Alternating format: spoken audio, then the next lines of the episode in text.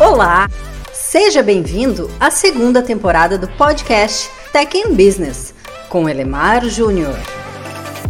Como estruturar apresentações eficazes ou redigir textos que realmente funcionem nas organizações? Pois é, pergunta complicada. Ao longo dos anos, muitos especialistas têm tentado responder essa pergunta de maneira assertiva, mas acho que ninguém chegou mais perto do que Bárbara Minto. Se você não sabe quem é Bárbara Minto, dá uma buscada aí. Ela ajudou a transformar a McKinsey na, digamos, McKinsey, com seu método da pirâmide. O ponto central do método da pirâmide é começar destacando a ideia ou a conclusão que se deseja vender. Assim, de primeira, justificativa quando alguém pede para outra pessoa fazer um estudo ou elaborar um relatório, está interessada nas conclusões, pois a princípio assume, ou pelo menos deveria assumir, né, que quem recebeu a responsabilidade para fazer o trabalho sabe fazer o trabalho. Se as conclusões são o mais esperado, por que não começar apresentações e relatórios exatamente por elas? Agora, você deve estar se perguntando perguntando se todo mundo de fato fica satisfeito apenas com conclusões. Resposta honesta: você iria se surpreender com a quantidade de executivos que preferiria trocar longas horas de apresentações tediosas com discussões mais assertivas sobre o que fazer dali para frente. Mas sim, nem todas as conclusões são fáceis de digerir, digamos assim. Por isso, Bárbara Minto ensina que, logo após apresentar a conclusão, ideia, recomendação,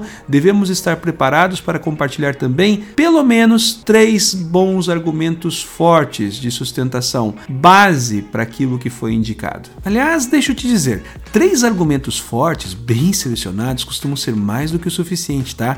Mais do que isso é difícil de lembrar e principalmente deixa sempre aquela sensação de que há algo mais sobre o que pensar e quase nunca há. Sabemos que argumentos são bons quando coletivamente eles são messy, ou seja, mutuamente exclusivos, sem sobreposições, um não reforça nem enfraquece o outro, e coletivamente exaustivos, ou seja, tudo que é importante de considerar está considerado, está ali. Agora, convenhamos, argumentos precisam ser mais do que opiniões vazias, precisamos de pelo menos palpites qualificados. Boas apresentações ou bons relatórios, depois de apresentar a conclusão ou ideia principal, tem sempre três bons argumentos de sustentação. E cada argumento de sustentação precisa de pelo menos três boas fontes de dados confiáveis para embasar o argumento. Dados e fatos, menos achismos. Ter bons dados é vital, principalmente em culturas do tipo confia, mas confere. Sumarizando, antes de preparar a próxima apresentação ou relatório, determine claramente que conclusão, insight, ideia, recomendação você deseja apontar. Depois disso, concentre-se na formulação de uma lista concisa e impactante com apenas três argumentos fortes que suportem essa ideia principal. Finalmente, certifique-se de possuir dados para suportar cada argumento. Uma ideia, três argumentos, três dados confiáveis para cada argumento. Uma pirâmide. Objetividade e clareza para você e para quem trabalha com você. Muito obrigado, Bárbara Minto. Confira mais conteúdos interessantes como este em techambis.online.